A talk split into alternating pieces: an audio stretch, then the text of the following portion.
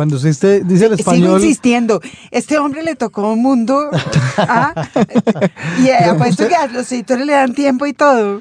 Me dan tiempo, No, me dan tiempo, me dan qué tiempo. asco. Han cambiado los tiempos, Margarita.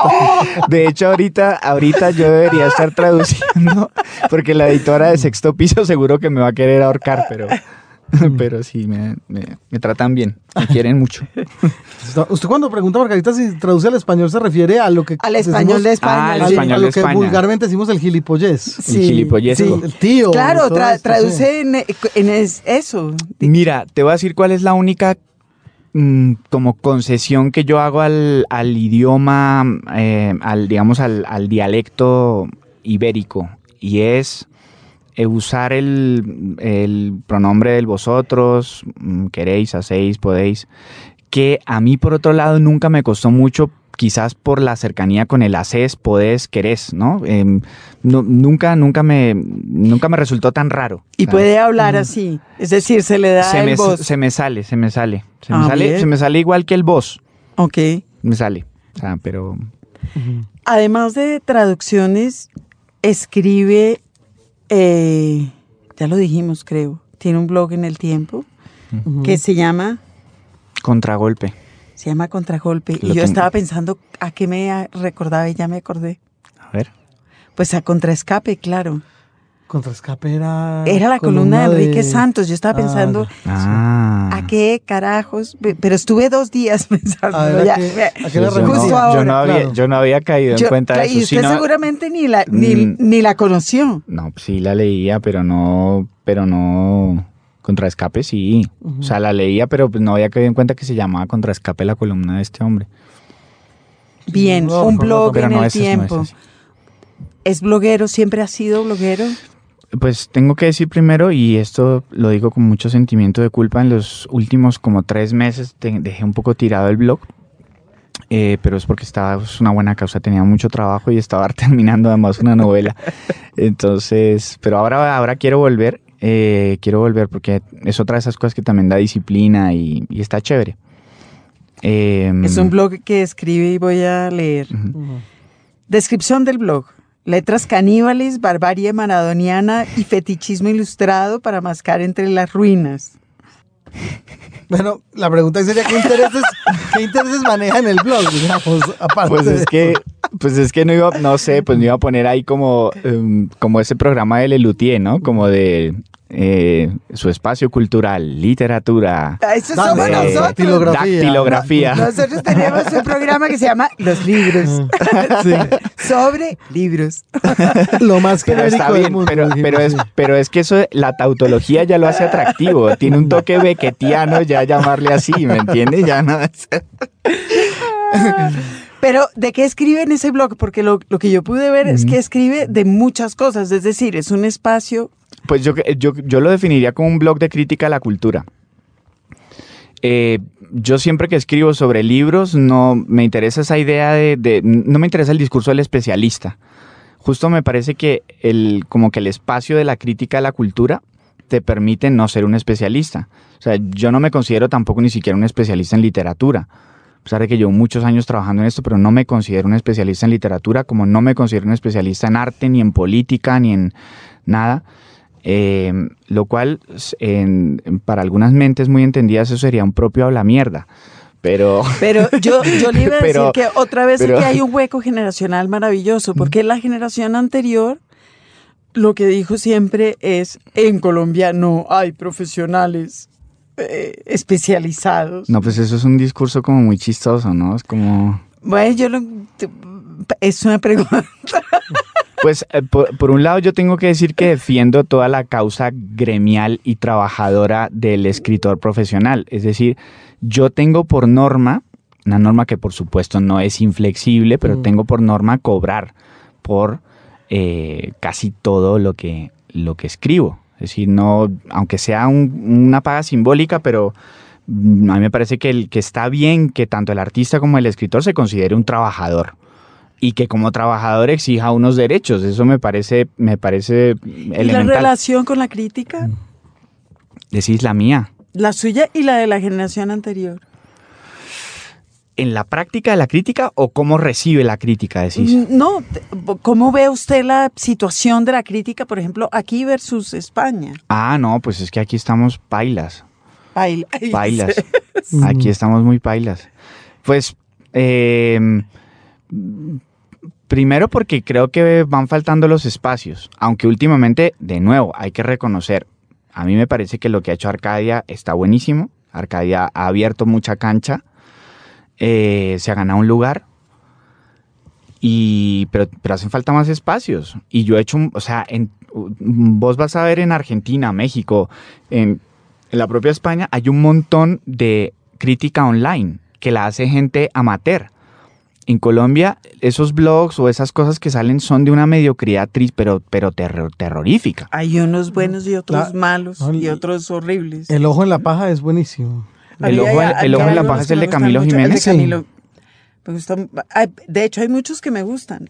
Mm. El- lo- Pues, a ver si me pasas las direcciones porque Sí. yo no he encontrado. No, porque lo, evidentemente hay otros muy malos, pero lo, lo que es cierto es que la gente se está abriendo espacio por fin en, ya ante el hecho evidente de que los canales tradicionales en ese sentido se murieron.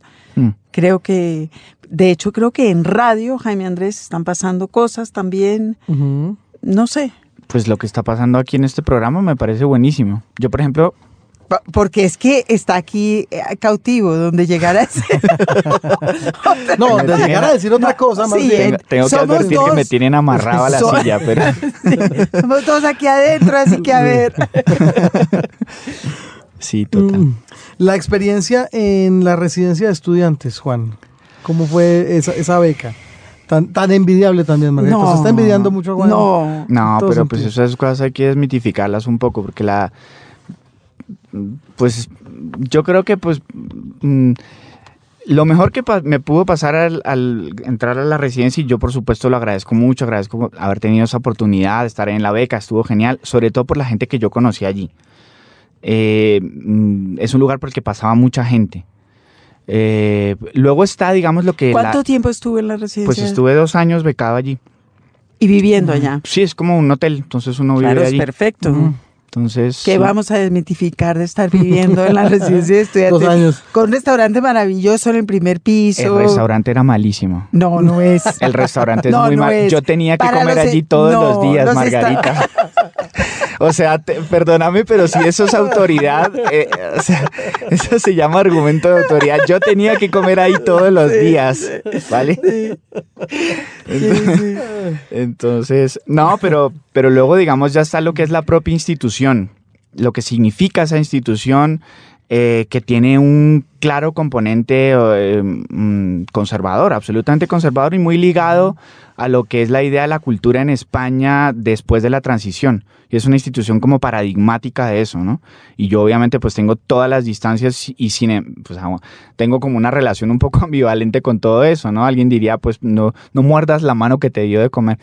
O bueno, etcétera. Son esas situaciones donde uno dice, Está bueno, bien, sí, yo puede estoy... morder la mano que le dio de comer. Yo, yo tengo esa mala costumbre, siempre ando mordiendo la- todas las manos. O sea, que cuidado aquí. Aquí ya estamos. somos dos otra vez, somos dos. Usted cuidado. Tres con James, tres con James. Si, Sí, no, es, que no si es menester, lo, lo, lo mandamos a llamar. Mm, respecto a la residencia, y esta pregunta pareciera que no tuviera mucho que ver. ¿Usted leyó Fabulosas Narraciones por Historias, el libro de claro. Antonio No, Orejudo? Orejudo, sí. Claro, Sí, sí, se, claro. se lo pregunto por primero Sí. por eh, el- la residencia de estudiantes, que es donde transcurre Sí. esa maravillosa novela. Sí, es estupenda. Es sí. estupenda. Y segundo, porque me pareció que había mucho en común eh, entre las lecturas transversales que hace usted en los estratos del- de los periódicos, de cómo se salta de un artículo a un aviso comercial, a un artículo a un aviso comercial, frente a lo que también hacía Orejudo en esa novela, que también era muy cercano, también hacía unas lecturas muy Sí. simpáticas transversales de páginas de periódicos. Pues no lo tenía como una de las de las De influencias conscientes o algo así. Pues es un libro que me gusta mucho. De hecho, Orejudo me parece un, un muy buen escritor. Pero no lo tenía allí, entonces como que ahora mismo me cuesta relacionar lo que yo hice en mi libro con lo que, con lo que hizo Orejudo. Pero pues quizás tenga que ver en, en- en la recuperación yo no sé si a ustedes les pasa esto, pero últimamente pues al calor de detectives salvajes y del, y del bolañismo y tal, Del boom. del, Ujú. sí, eh, pues han salido como muchas novelas sobre la vanguardia o sobre la historia de las, sobre las vanguardias históricas en América Latina o en España. Pero lo chistoso es que esos libros formalmente son de todo menos vanguardistas, es decir, son unos libros como súper conservadores que casi siempre cuentan la vanguardia como un gran fracaso. Y como una especie, eh, qué maravilla la vanguardia, pero, Claro. pero es un súper fracaso. Volvemos a las novelas Entonces- aburridas. entonces- es para meterlos en cintura. Ya los podemos contar, decir, ay, pobrecitos, tan bonitos. No, y, y exacto, y tiene un poco una cosa medio paternalista y, y además políticamente súper reaccionaria, porque son novelas que en el fondo lo que te están diciendo es todos esos experimentos no sirvieron para nada. Por eso yo estoy aquí escribiendo como si fuera del siglo si XIX. siglo XIX, exacto. que, claro, entonces ahí hay que... Ahí hay, que tener en cuenta que Orejudo no le pasa eso. Orejudo es un tipo que mientras está escribiendo la novela, yo creo que él absorbe la herencia del- de, de esas vanguardias, de justamente lo que estaba pasando allí. ¿no? Y eso yo creo que sí es una, es una cosa que posiblemente tengamos en común. Y es que yo soy un ultra defensor del legado moderno. O sea, yo creo que el legado moderno no se completó todavía y hay que seguir trabajando en él. Bien, eso lo vamos a escribir otra vez. A ver si ahora en el 2014 empezamos a pensar en el legado moderno. Ya, Sí, ya. claro que sí. Ya podemos. Ya, ya va siendo hora. Premio Nacional de Crítica y Ensayo, otorgado por el Ministerio de Cultura, con un ensayo también cultural, ahora que usted lo define así, Mm, más tirado hacia las artes plásticas. Yo lo empecé a leer y llegué hasta Juan Manuel Echavarría. Eh, ¿Cómo llegó usted allá a ese tema?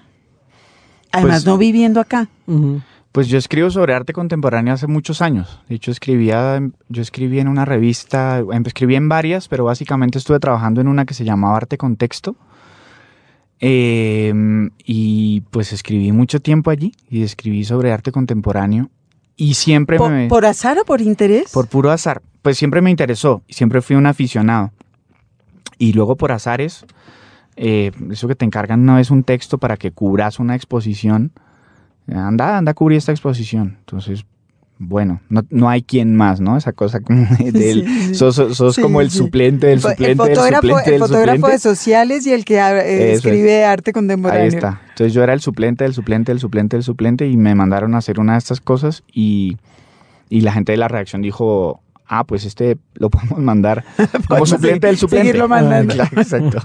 Y entonces durante años estuve, estuve cubriendo eventos de arte contemporáneo, reseñas de exposiciones, eh, haciendo entrevistas a artistas, eh, curadores. Y me fui familiarizando como con, como con esa parte, ¿no? En España. En España, sí, sí. ok. Sí, sí. ¿Y cómo llegó a este tema terrible eh, de las tumbas del, del trabajo de, Juan Manuel Echavarría? Pues es que yo, pues desde allá también siempre estuve muy pendiente de lo que estaba pasando acá en arte contemporáneo. Y de hecho me parece que si hay dos esferas donde la cultura en Colombia está realmente arriba, son arte contemporáneo y música. O sea, los, los escritores estamos muy, muy rezagados en comparación con, con el nivel justamente de la discusión. De la discusión, que sí que se da en, en arte. Claro, si es que los artistas colombianos están discutiendo, están metidos en una conversación, en una gran conversación, eh, y aquí no. O sea, por, por, por mucho que pueda parecer eh, que hay escritores internacionales, no es así. Es decir, ganarse el premio Alfaguara no es eh, entrar a una conversación, es ganarse el premio Alfaguara. Punto. Estar en una conversación es estar en una conversación. Quiero decir que eso no, sí, eso supone como una actitud en, que, que no es ni siquiera local o internacional, supone estar en la actitud. Volvemos al, al comienzo. No hay eso entre los escritores. Usted sí lo ve entre los artistas plásticos. Sí, yo creo que sí. Sí, sí. Y entre los músicos. Y entre los músicos, sin duda alguna. Mm. Sí. Barre para su casa. Ay, me- Ah, sí, ¿no? Tara, es verdad, pero es absolutamente cierto. Esa, esa apreciación es correcta. Y en ese sentido, usted no tuvo miedo de la recepción en Colombia de una novela como Los Estratos, que es una novela que no es exactamente de un contador de cuentos. Pues, Pues es una es que- novela llena de, de guiños, digamos. Sí. Em, yo, yo, pues miedo no tenía. Eh, porque pues también uno hace las cosas como le salen. Uno tampoco es que hace las cosas como le gusta, sino como le salen. Entonces, eh, y que tiene que ver también Eso, como con todo Un buen principio para un escritor. Sí, sí, sí. Y entonces, la verdad es que yo creo que tiene mucho que ver con lo que vos decías. Yo creo que si últimamente le han dado, le han prestado atención a los estratos aquí en Colombia después de, pues después de un año de haberse publicado el libro, el libro, o sea, el libro como que tuvo muy buena acogida primero en España, México, Argentina, Chile y de, y de últimas acá, ¿no? Entonces, pero yo creo que eso también tiene que ver con lo que decimos ahorita. Es decir, como no existen los canales, no existe la conversación, aquí están esperando a que, la, a que los espacios de legitimación se den fuera primero para luego sí empezar a hacer acá la- el, el respectivo ruido. Es ¿Cuáles son los espacios de legitimación aquí en Colombia? De legitimación literaria. Pues es que son muy pocos y últimamente pues empiezan a aparecer algunos. Eh, Mencioné el caso de Arcadia porque yo creo que la nota que sacó Arcadia en diciembre sobre los estratos fue como el pistoletazo de salida para que empezaran de repente a prestarle atención al libro, a pesar de que ya había, tenía una vida ya bastante prolongada. Incluso yo, yo el libro ya lo daba por medio muerto. Sí, ya, yo ya había estado haciendo pues promoción en Argentina el año pasado. Eh, ya, ya el libro ya había dado como el tour, el tour habitual y yo dije, bueno, Colombia, otra, otro libro que no va a sonar. Y, y pues salió allí, ¿no? Salió allí y a partir de esto ha ido como, como, como calando. Pero Este ensayo, em, el ensayo con el que se llevó el premio de ensayo del ministerio, tampoco es publicado en Colombia.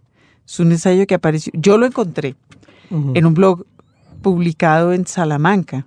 Ah, sí. Pero el libro va a salir ahora con el Ministerio de Cultura. O sea, el ensayo va a salir con el Ministerio de Cultura. Los libros. Señal Radio Colombia. Hay por lo menos dos formas de mostrar una erudición irritante. Un personaje inolvidable. Dardo desusado, un pez de otras épocas. El personaje inolvidable para hoy es Marta Traba, la célebre crítica de arte argentina que recaló durante mucho tiempo aquí en Colombia y que prácticamente definió un canon de lo que era el arte colombiano. Y la traemos aquí a propósito de nuestro querido amigo Juan Cárdenas, quien también ha hecho crítica de arte. Y ha escrito novelas, igual que Marta Traba. Yo siento que hay una suerte de pecado compartido entre Argentina y Colombia, Margarita, en el sentido de que si bien en Argentina no se tiene muy clara la labor de Marta Traba frente a lo que tuvo que ver su gran responsabilidad en el nacimiento de un canon artístico en Colombia, aquí no tenemos noción de la obra literaria de Marta No. Traba. Es- es hay una cosa, una escisión en, en las labores de, de ella. Es curioso eso, pero eh, eh, absolutamente cierto. Hay como una, un cierto rumor o una cierta queja entre ciertos sectores de la crítica de arte colombiana en el sentido de que Marta Traba está olvidada, pero por supuesto que Marta Traba está lejos de ser olvidada. De hecho, creo que hay una cátedra Marta Traba en la Universidad Nacional, entre otras y muchas, y sigue completamente viva y así la hubiéramos olvidado de nombre, pues está claro que todo lo que sucede en, eh, en las artes plásticas hoy fue un poco producto de ese mm, martillazo que fue la voz de Marta Traba en el país. Ella se, se conoció con Alberto Salamea en ah, París Sí, y se vinieron a vivir a Colombia, o sea, la vieja historia de amor. de amor, claro. Y bueno, es la madre además de Gustavo Salamea, que también fue un hombre maravilloso que tuvo mucho que ver en el diseño de libros. De, él fue el diseñador de la prensa, por ejemplo, eh, en la crítica de arte y de Fernando Salamea, que es matemático. Pues Marta Traba eh, llegó a un país un poco dormido en artes plásticas Ah, sí, y lo despertó a golpes. Y después de que lo despertó a golpes, eh, pues un poco la sacaron a golpes del país, ¿no? Sí, eh, bueno, ella era una mujer de un temperamento importante y lo que se decía es que prácticamente era quien decidía de un plumazo quién debía estar dentro del canon artístico colombiano. Y bueno, ahí se encuentra uno, por ejemplo, con el aval de la obra de un Noé León, que es primitivista y que muchos eh, artistas seguramente encumbrados en el arte dirían que tiene que ver este señor con nosotros, que Marta Traba lo avala, mientras que algunos otros eh, pintores como Alejandro Obregón tuvieron una suerte de relación eh, muy fluctuante con ella porque a veces estaban en su canon, otras veces no, dependiendo del periodo en el que se encontraban esos artistas. Claro, pero a mí lo que me gusta de Marta Traba es precisamente eso, que introdujo una manera de discutir el arte. Esto sí, esto no, esto está mal, esto está bien, eh, que yo creo que es importante. De acuerdo. Y fíjese que eh, hablamos hoy con, con, con Cárdenas de cómo en artes plásticas sin duda hay una conversación entre la crítica, los artistas, etcétera, etcétera, que no se da tanto en el ámbito literario. Eso es verdad. Bueno, y gracias a ella es que de verdad, por eso se avala la obra de Wiedemann, de Richter, de- en fin. Y sobre todo gracias a ella se empezó a pelear, empezaron a pelear, que es Ah, sí. importante. Esto me gusta, esto no me gusta, esto está bien, esto no. Eh, em- empezó a haber una mirada crítica sobre el arte que, que yo- yo creo que es fundamental. Sí, difícilmente uno se va a encontrar con una figura que generara todo eso en, en lo que tiene que ver con el desarrollo crítico del arte colombiano. Pues Marta Traba se fue del país en el 69 en circunstancias penosas para el país. Eh, se casó después con Ángel Rama. Yo no sé si después o en ese momento, igual se casó con Ángel Rama, Ángel Rama, el crítico literario argentino también. uruguayo. Yo Uruguayo, creo que era. Ángel Rama. De todas maneras, eh, me he dado cuenta de que en los últimos 10 años, más que nunca, ese libro de Ángel Rama, La ciudad letrada, Ah, es como sí. la Biblia de los teóricos literarios y de la gente Total. de estudios culturales. Yo la tuve que leer en la maestría en literatura. A ver, ahí está. Sí, sí, sí. Bueno. Bueno. letrada. Entonces, Ángel Rama y Marta sí. Traba, que se mataron juntos en un accidente de avión, ¿no? Sí, en el famoso, tristemente célebre accidente del aeropuerto de Barajas, en Madrid. Y, en, y, y lo estamos diciendo aquí fuera de micrófonos, en un accidente que se llevó a una cantidad de gente valiosísima. Ahí estaba también el autor de Los Relámpagos de Agosto, Jorge Ibargüengoitia, iba en ese avión. Que era un gran Uf. escritor, ¿verdad? No, ¿qué tal lo Y que es estaba eso? otro que no era tan bueno, pero que yo recuerdo con afecto adolescente, que era Manuel Scorza, Peruano. un peruano eh, eh, indigenista.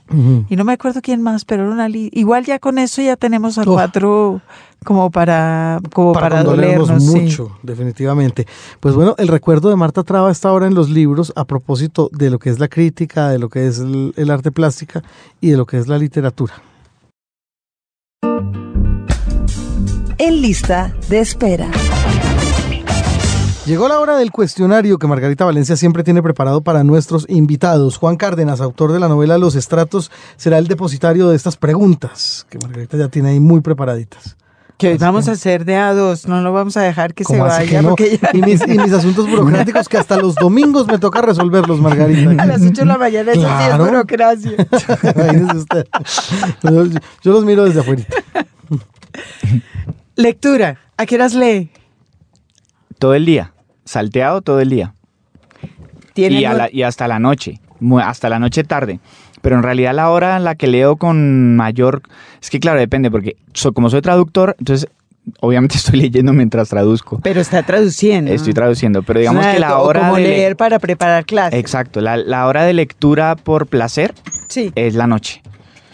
Eh, yo, yo, yo duermo poco, entonces yo me acuesto muy tarde, entonces por las noches me pongo a leer en la cama y ahí me pueden dar, no sé, las 2 de la mañana, 3. ¿Y tiene algún género favorito? Mm, no, no. Lee de todo. Sí, es que no tengo, no tengo género favorito. ¿Lee poesía? Sí, sí, sí, bastante además. ¿Lee ensayo? Mm, creo que lo que más leo es ensayo, sí. ¿Novela contemporánea? Mm, más o menos, menos. Menos, ok. Sí. ¿Y lee en varios idiomas, en uno solo? ¿Le gusta más uno que otro? Leo en varios.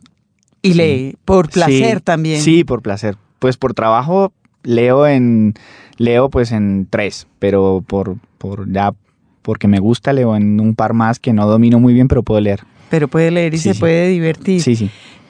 ¿Qué libro has regalado muchas veces? El elogio de la sombra de Tanizaki. Ajá. ¿Qué libro no regalaría nunca? ¿Qué libro no regalaría nunca? Uf.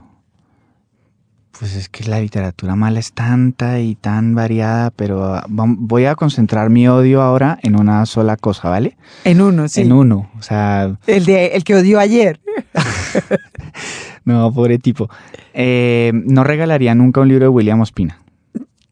Ah, bueno, sí, Sí. eso ya es un, un odio localizado, focalizado.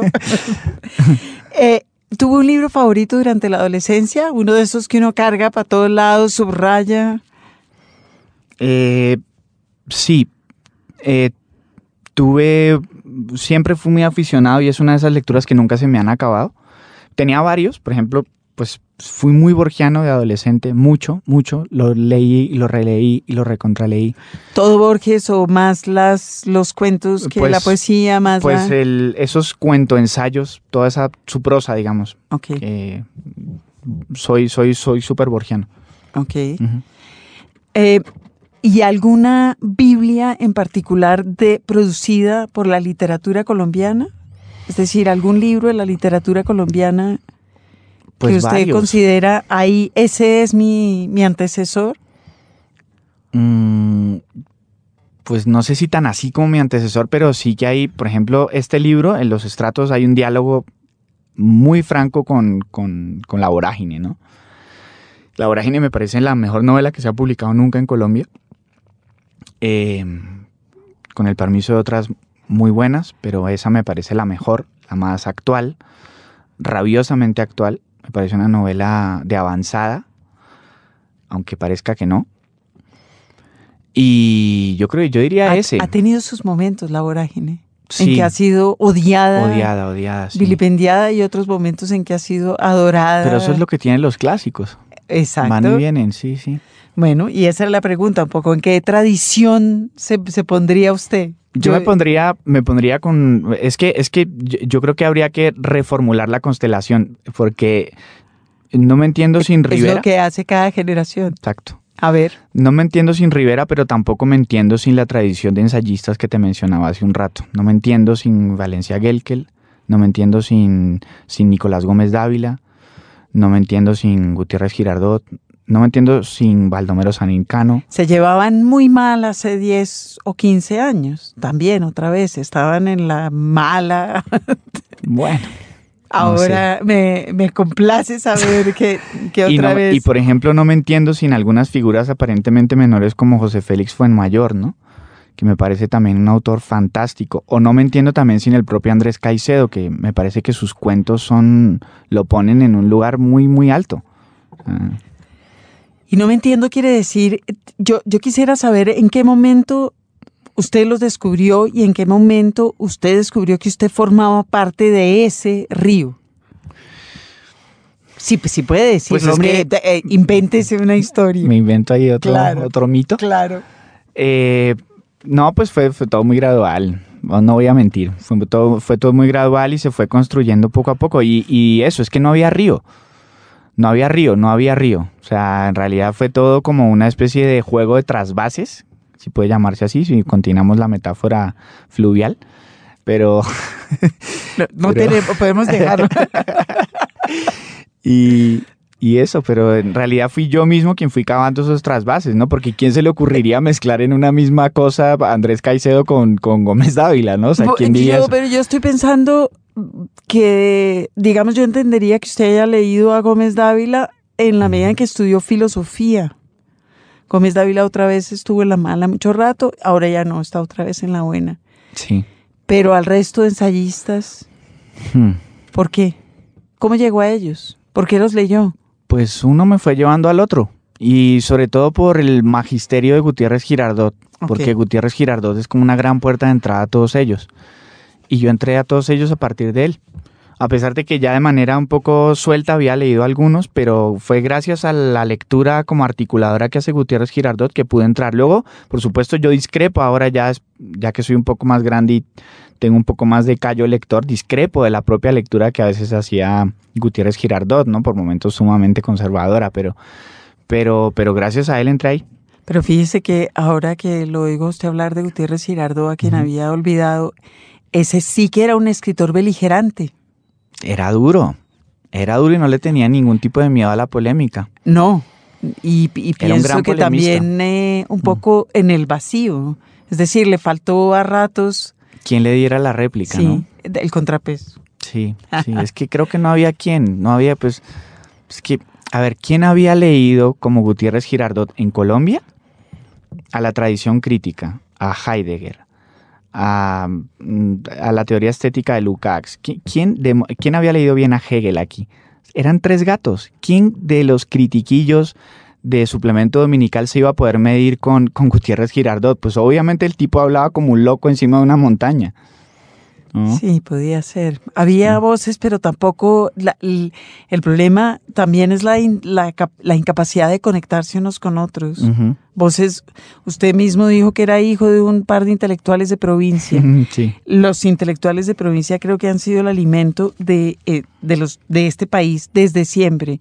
Y sin embargo, siguen viviendo aislados, un poco muy aislados, Sí, y, y hacia sin, adentro del país, pues. y sin querer hacer, por supuesto, como toda una especie de, de idealización romántica de la, de la idea del intelectual provinciano que muchas veces es, o sea, que el del intelectual de provincia que muchas veces es en efecto un provinciano, ¿no? Tampoco vamos a hacer esa, a caer en esa especie de romanticismo. Eh, pero también es verdad, y no lo neguemos, que, que la literatura en Colombia en los últimos, pues, pues en el último siglo, se alimentó de paisas costeños, eh, santanderianos, bayunos, caucanos, y eso es innegable. Lee en pantalla Leo en pantalla, me toca. Sí, y cuando no le toca lee en pantalla. también, también. sí. ¿Lee novelas en pantalla? Solo cuando es por trabajo. Solo cuando es una cosa por trabajo, que o bien porque tengo que hacer una reseña o algo así, pero lo evito. Si es una novela, prefiero tenerla en la mano en papel o no sé. ¿La lectura de ocio la asocia con el papel Eh, o no no, no, necesariamente? no, no necesariamente. No necesariamente, porque, por ejemplo, leo, em, leo, me gustan mucho los, los, em, los, em, las revistas estas que hay online sobre ciencia, me, me encantan. O sea, entonces leo un montón de esas y eso para mí es ocio y me la paso leyendo eso también. Otra vez, el- la, la- la imposibilidad del aplazamiento. Exacto. Esa es la gracia de la pantalla. Eh, ¿Se considera un escritor? Eh, ah, pues sí, qué más remedio, sí, soy- pero soy más un lector. Soy una especie como de, sí, lector. Soy un lector. ¿Y cuándo empezó a pensar en sí mismo como un escritor? Porque un lector desde siempre. Sí. No, pues cuando uno empieza, como cuando, cuando, empie- cuando generas conciencia de trabajador, cuando te están pagando por leer, yo creo que ahí es donde uno empieza a decir, ah, cre- creo que soy un, creo que soy un escritor, ¿no? Eh, sí, en realidad no sé en qué momento tampoco exacto, pero, pero sí.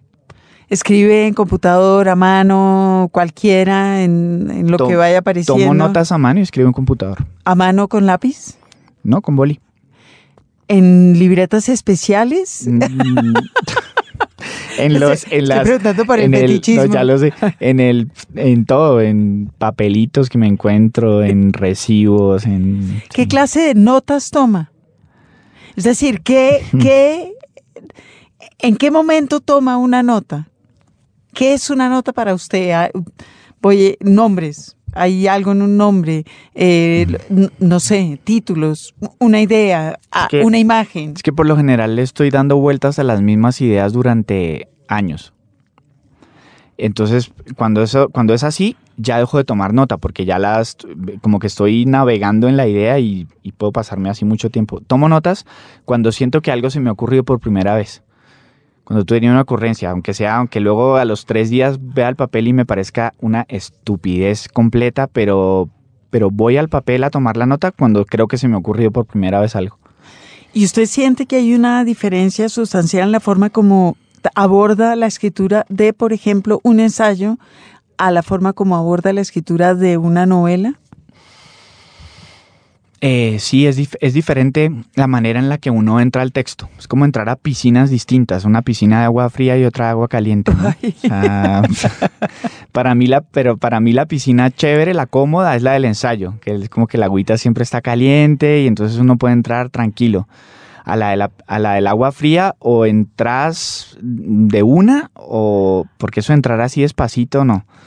Y ¿No? sin embargo, contó hace unos minutos que había guardado los periódicos, había guardado los apuntes. No, no, pero es que ese es un proceso como el proceso de elaboración, digamos, de, un, de una ficción, para mí toma años.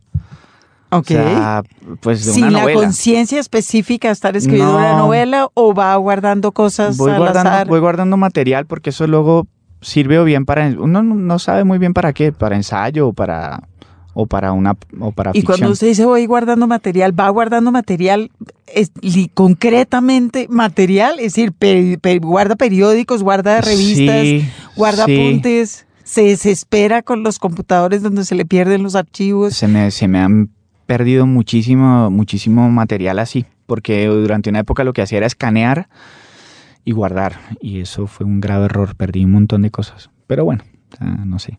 Ya ha, ido aprendiendo. Sí, sí, sí. Desde esa perspectiva, ¿cuánto tiempo se demora desarrollando un libro? Es decir, empieza a acumular cosas y acumular cosas y de pronto surge mm, la idea formada de un libro o se sienta a escribir un libro a ver qué carajos pasa. Pues, eh, mm, digamos que muchas veces me, mm, o sea, voy reuniendo ese material, no sé para dónde va, nunca sé realmente para dónde va. Eh, paralelamente, obviamente, pues todo va, como cuajando la idea, voy pensando muchísimo eh, problemas, anécdotas, cómo se relacionan esas anécdotas o determinadas imágenes con esos problemas, los problemas que pueden ser sociales o estéticos o lo que sea. Y entonces eso va madurando despacio, pero mm, por lo general lo que, lo que ocurre es que tengo que tener como la voz, tengo que tener el tono perfecto. Y para madurar ese tono, eso sí que se demora un montón.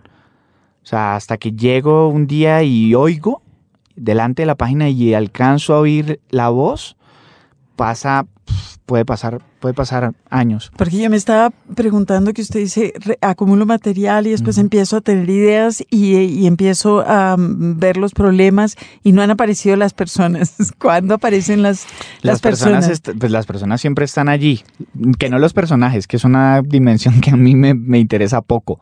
La idea de construir personajes y eso me parece como medio... Pero medio las chato. personas siempre están ahí en este proceso. Pues es que, es que, como te decía hace un rato, es que como yo considero que la literatura es una conversación, Pero las personas o la gente.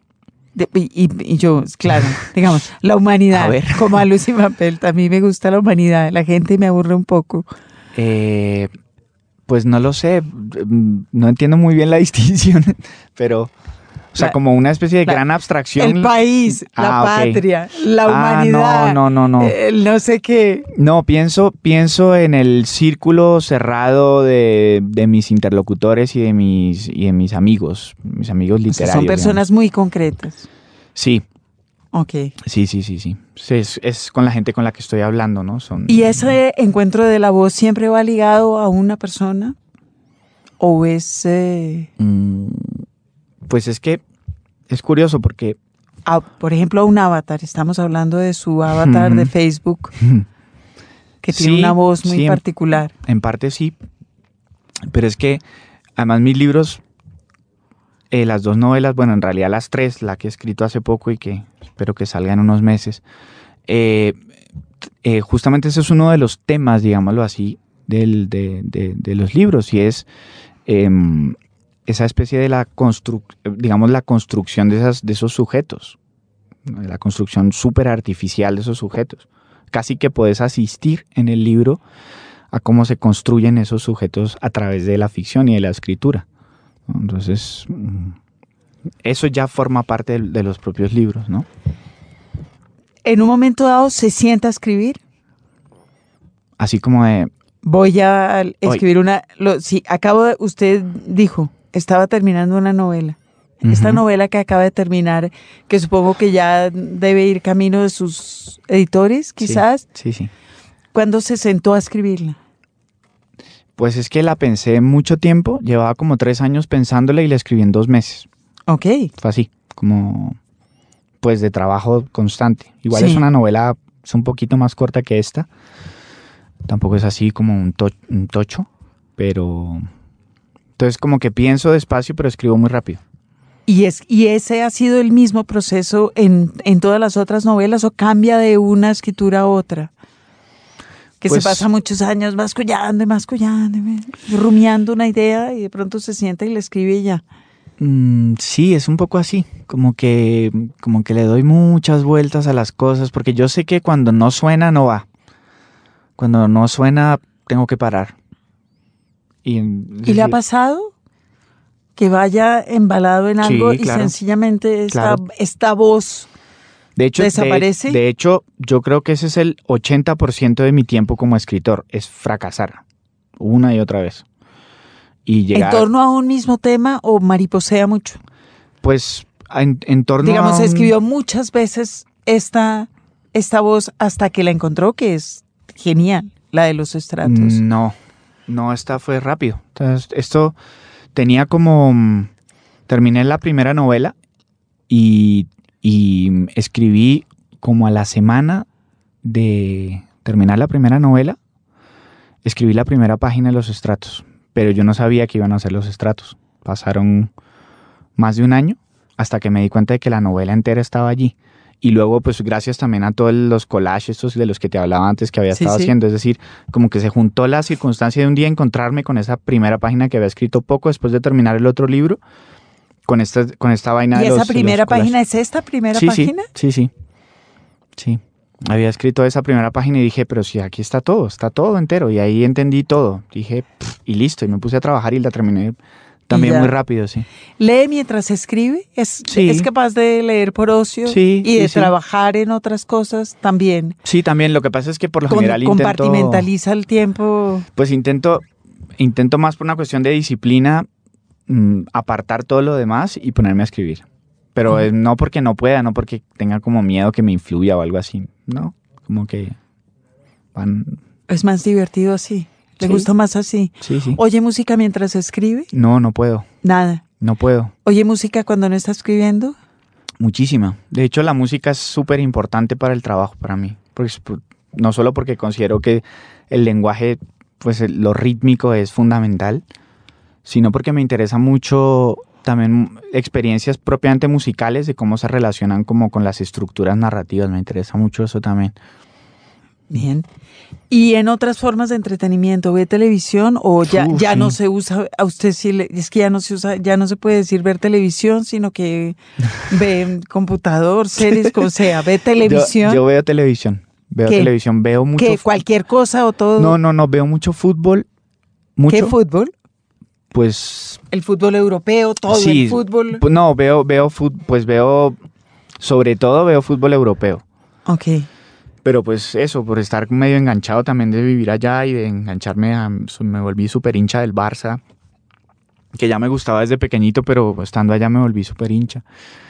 Y entonces, pues no, veo, veo eso, veo fútbol.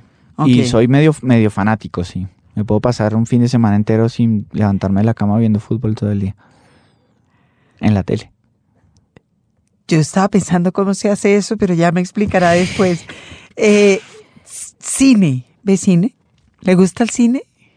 Me gusta mucho, pero como que es un amor que ya no quiero, como un viejo amor.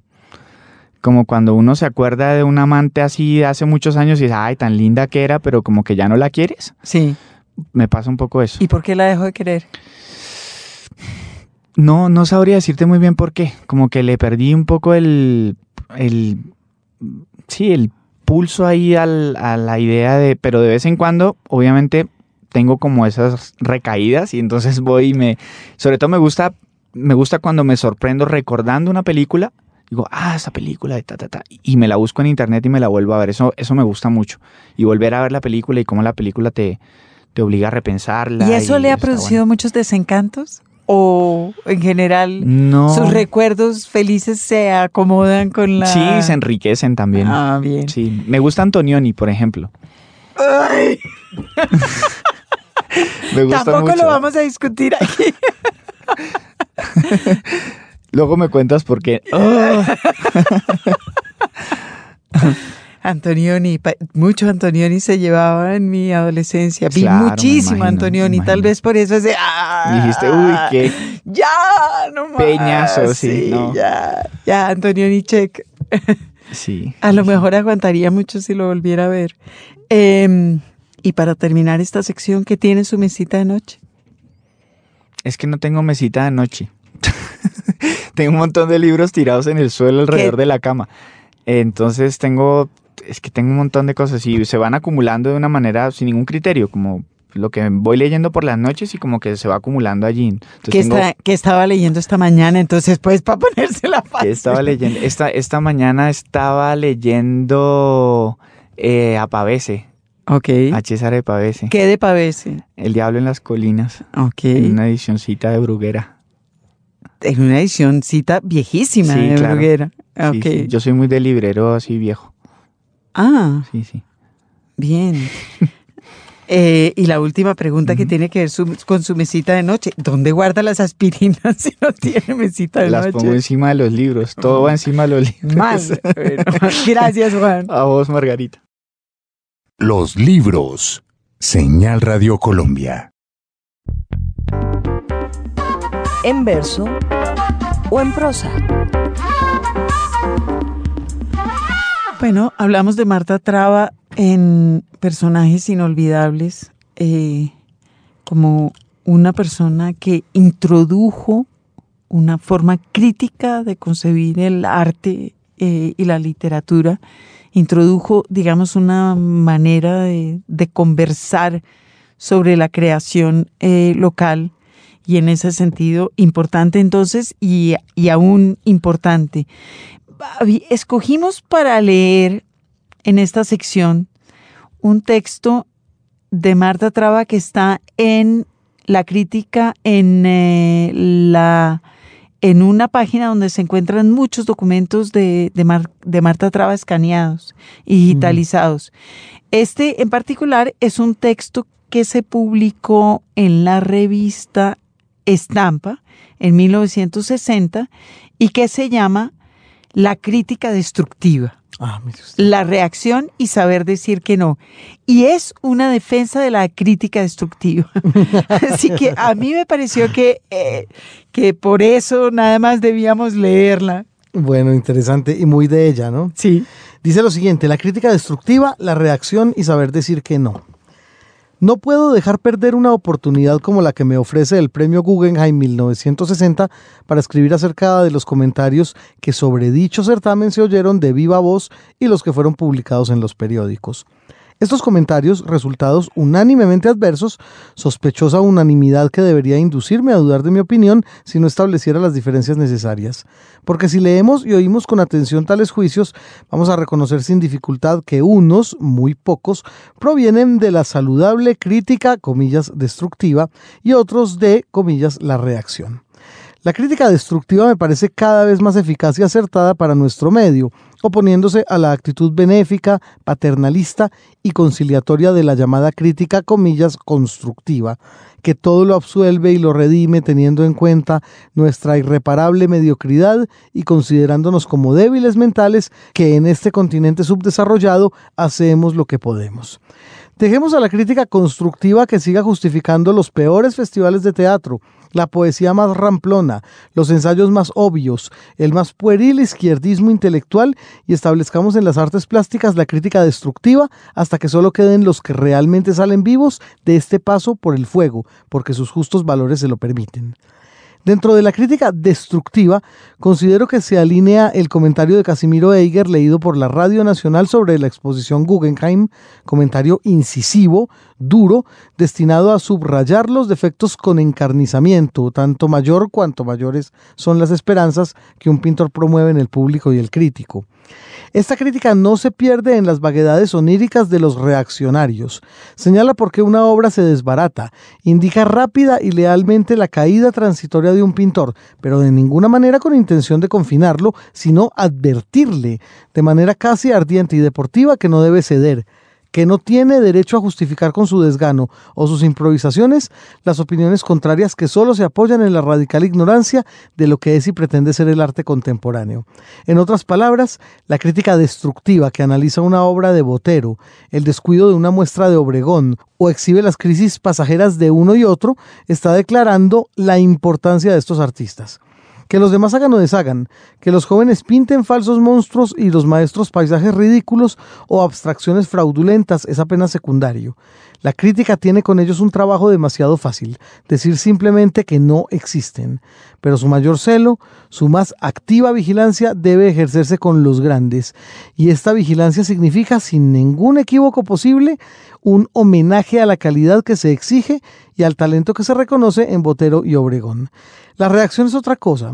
Es en las columnas de algunos periódicos, en las mismas columnas donde sin interrupción alguna y sin que nadie pudiera evitarlo se ha ensalzado a Gonzalo Ariza, a Gómez Jaramillo, a Carlos Correa, a Coriolano Leudo, donde se ha recibido con beneplácito el ditirambo frenético para Margarita Lozano o Rojas Erazo, donde se ha barrido de un plumazo el arte abstracto y se ha demostrado, por desgracia, que la norma crítica es la anticrítica, el elogio inconmensurable para los amigos, el desprecio más alegre de los porqués y los comos estéticos.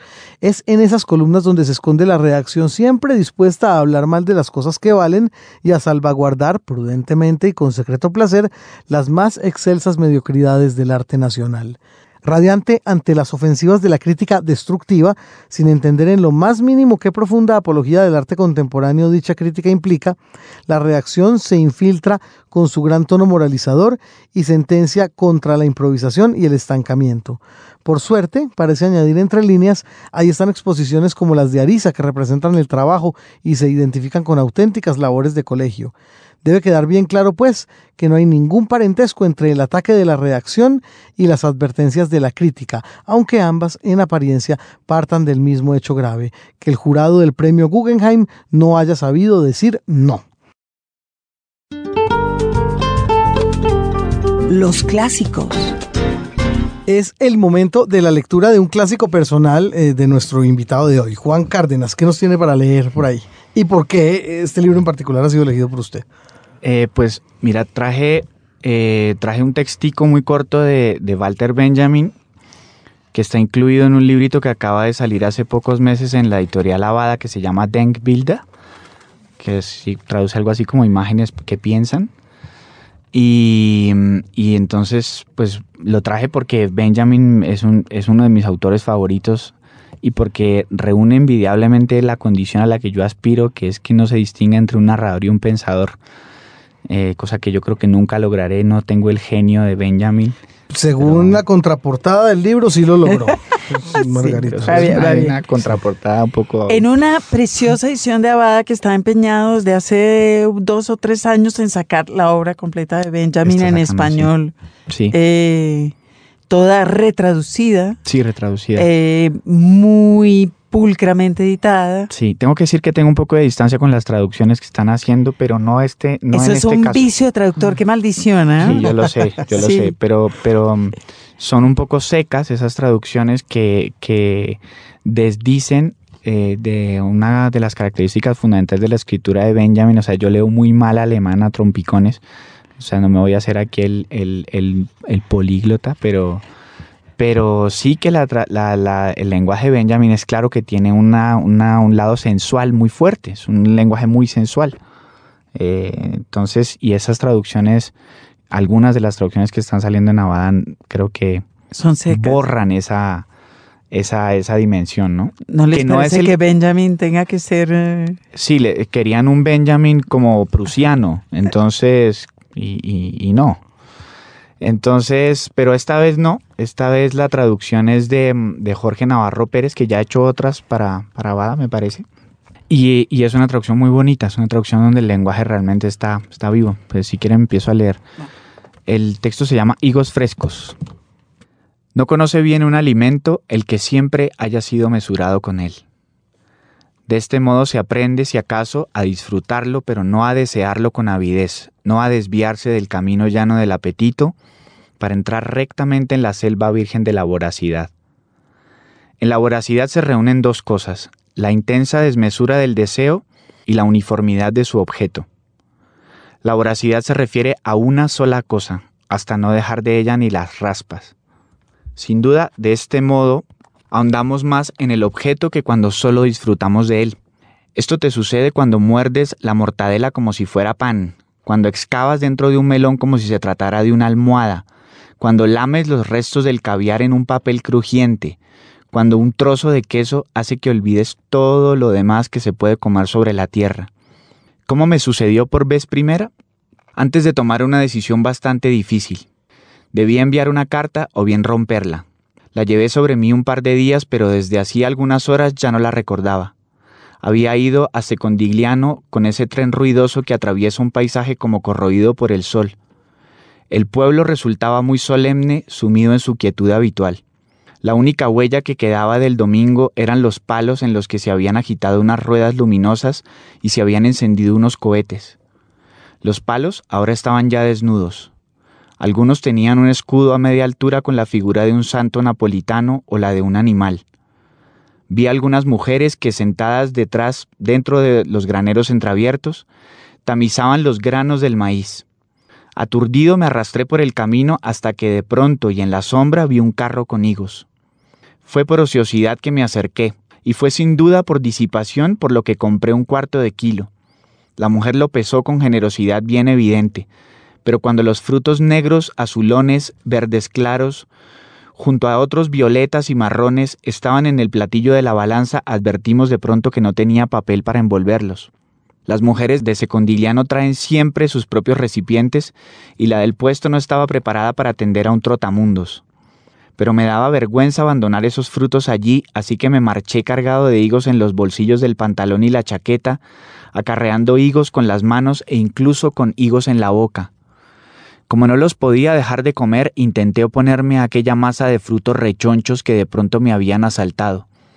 Pero no era comer, sino bañarse, pues un aroma espeso y resinoso impregnaba mis cosas, se adhería a mis manos pegajoso, viciaba el aire por el que me movía llevando mi carga.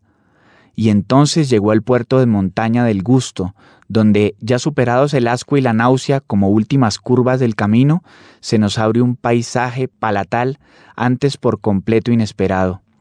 Una marea insípida y verdosa de voracidad que no conoce sino la oscilación deshilachada de la carne del fruto ahí entreabierto. La transformación completa del disfrute en una costumbre, de la costumbre en vicio. Así empecé a odiar aquellos higos. Tenía que liberarme a toda prisa y despachar pronto esa hinchazón. Me los comía para aniquilarlos. El mordisco había reencontrado su voluntad sin duda más antigua. Cuando al fin saqué de mi bolsillo el último higo, con él venía pegada aquella carta. Su destino estaba decidido. También ella iba a caer víctima de la gran purificación. La cogí y la rompí en mil pedazos.